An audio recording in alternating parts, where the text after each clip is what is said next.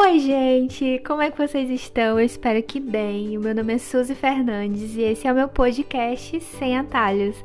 Aqui nós falamos sobre processos, jornadas e principalmente sobre Jesus. Sejam muito bem-vindos a mais um episódio. Bom, a forma que Deus me trouxe esse tema foi bem louca, sabe? Assim como as outras também são. Mas nesse domingo, dia 16 de maio de 2021, tô falando a data porque eu não sei. Vai que você me ouve agora, vai que você tá me ouvindo em 2023, para te situar no tempo aí. Mas tá, voltando pro assunto. Nesse domingo ocorreu um dos eventos mais conhecidos do mundo, que é o Miss Universo. E para falar a verdade, eu nem sabia. Mas hoje o meu Instagram estava repleto de notícias a respeito. E por quê? A brasileira chamada Júlia Gama que se não me engano é do Rio Grande do Sul. Ela ficou em segundo lugar. E a decisão ficou entre ela e a candidata mexicana, e com certeza isso dividiu opiniões entre vários internautas. E alguns reclamaram que foi um resultado injusto. Eu não assisti, não sei, né? Mas com certeza queria que uma brasileira ganhasse, porque a última vez que uma brasileira ficou tão perto do título, se eu não me engano, foi em 2007. Tá, Suzy, mas por que você está falando do Miss Universo aqui no podcast?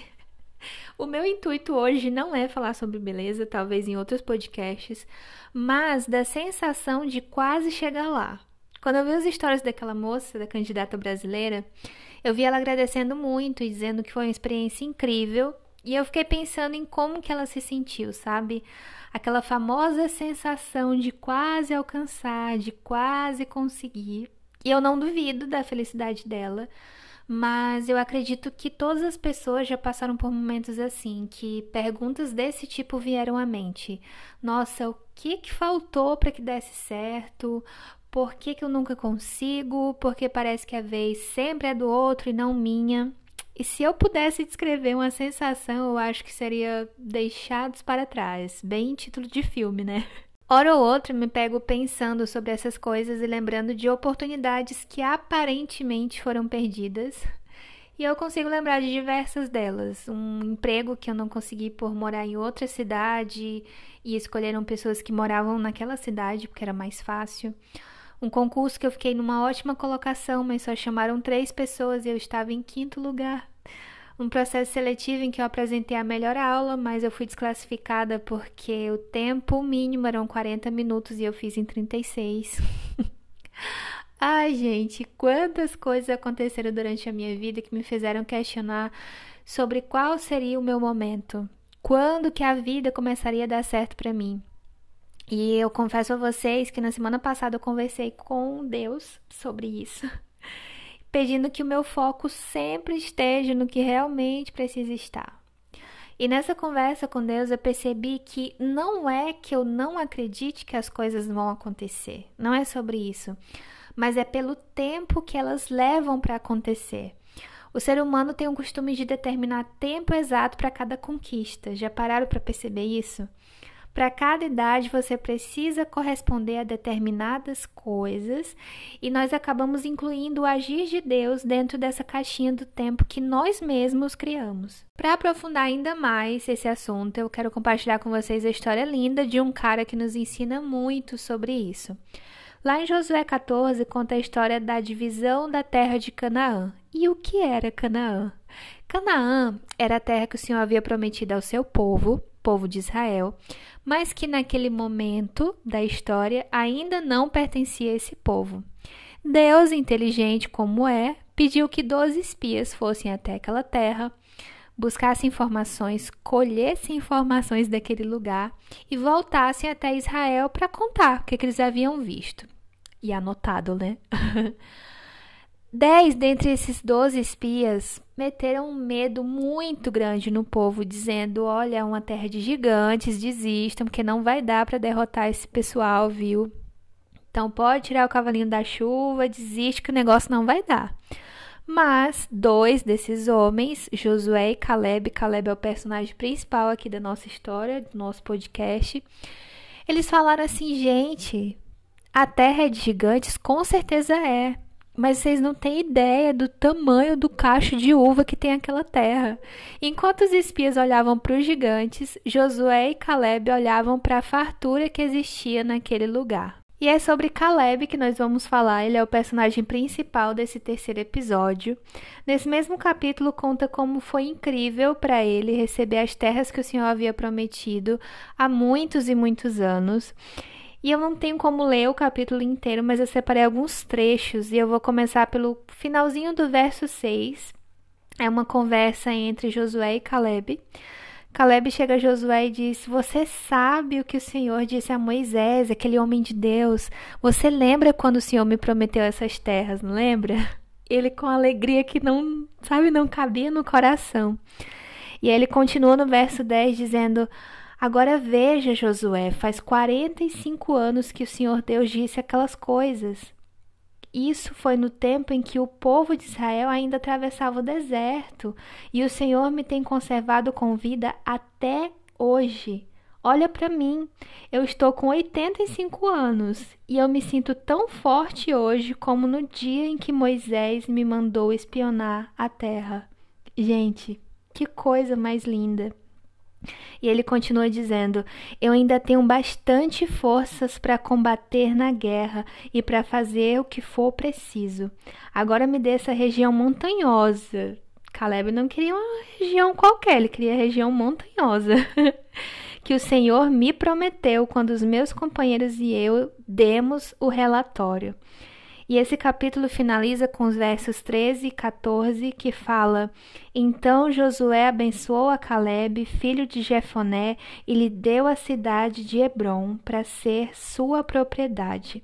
Até hoje, Hebron pertence aos descendentes de Caleb, filho de Jefoné, do povo quenezeu, porque ele obedeceu fielmente o Senhor, o Deus de Israel. Depois de ler um texto tão lindo, eu quero compartilhar três lições que eu aprendi com Caleb. A primeira é que as nossas bênçãos não estão limitadas à nossa idade. É, eu sei, é duro ouvir isso, também foi para mim. Mas nós costumamos estabelecer limites para termos ou conseguirmos alcançar os nossos sonhos. São os 20, principalmente os 30 anos, os grandes responsáveis pelo nosso conceito de tempo. Quando eu falo isso, não é dizendo que você tem que deixar a vida te levar e esperar tudo cair do céu. Mas é sobre a dureza que nós nos submetemos, concluindo que se em tal idade nós não conseguimos tal coisa, nós seremos totalmente fracassados. Somente o ser humano enxerga idade como sinal de fraqueza. Mas deixa eu te dizer uma coisa.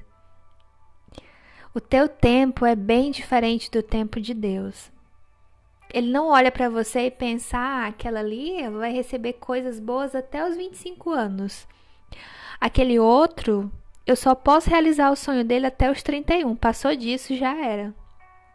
Vocês enxergam Deus agindo assim? eu não enxergo.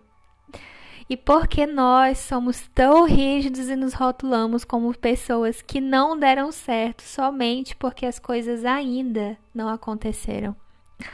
A prioridade de Deus não é a tua idade, mas é o teu crescimento. A segunda grande lição é que a tua bênção não está limitada a colocações.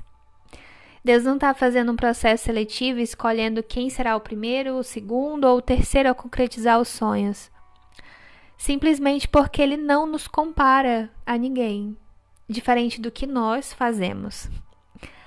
Caleb, quando ouviu aquela promessa, ele não passou os próximos 40 anos dizendo que o Senhor era injusto e que a terra de Fulano ou Ciclano eram mais bonitas e que ele tinha ficado para trás. Caleb usou o tempo para fortalecer a sua fé e para abastecer o coração de esperança.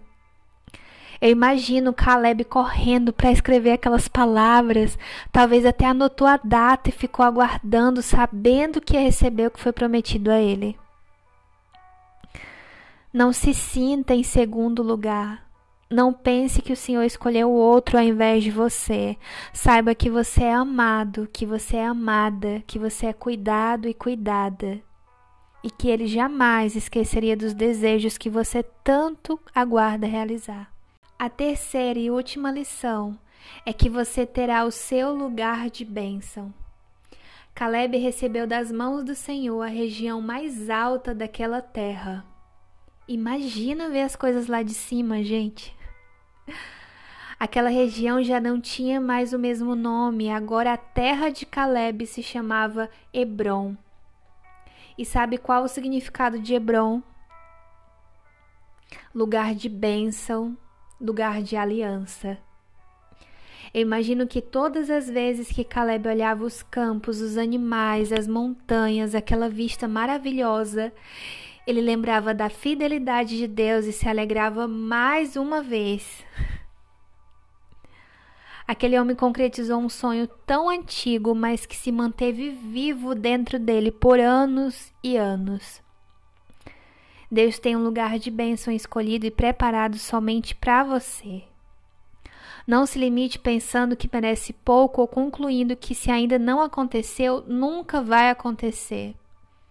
Você pode até esquecer, mas Deus jamais colocaria algo no teu coração se não acreditasse na tua capacidade. O meu desejo é que você saia daqui fortalecido, acreditando que tudo que te aconteceu até hoje não se compara a toda a alegria, a todas as bênçãos que estão por vir que você continue trabalhando e perseverando nos teus sonhos, aqueles sonhos que você tanto anseia alcançar. E eu vou finalizar com uma frase do livro Enraizado, de novo, toda hora, porque eu amo esse livro. Essa frase diz: Se Deus constrói a casa, é Ele quem a sustenta. Se Ele abre uma porta, é Ele mesmo que a mantém aberta. Não dependa apenas das suas forças, continue caminhando. A sua função é trabalhar nas suas realizações e a do Senhor é de te levar até elas.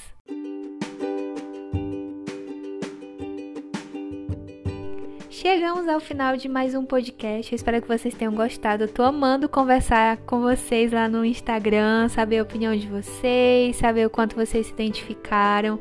Obrigada a você que está compartilhando, você que está ouvindo aí, mandando para os amigos. Não esqueça de compartilhar esse podcast para alcançar mais pessoas, para que mais vidas sejam abençoadas através dele. Se você ainda não me segue nas redes sociais, o meu arroba do Instagram é Suzy Kelly, S-U-Z-E-Q-U-L-I vocês vão sair daqui sabendo só letrar meu nome, que todo mundo escreve errado.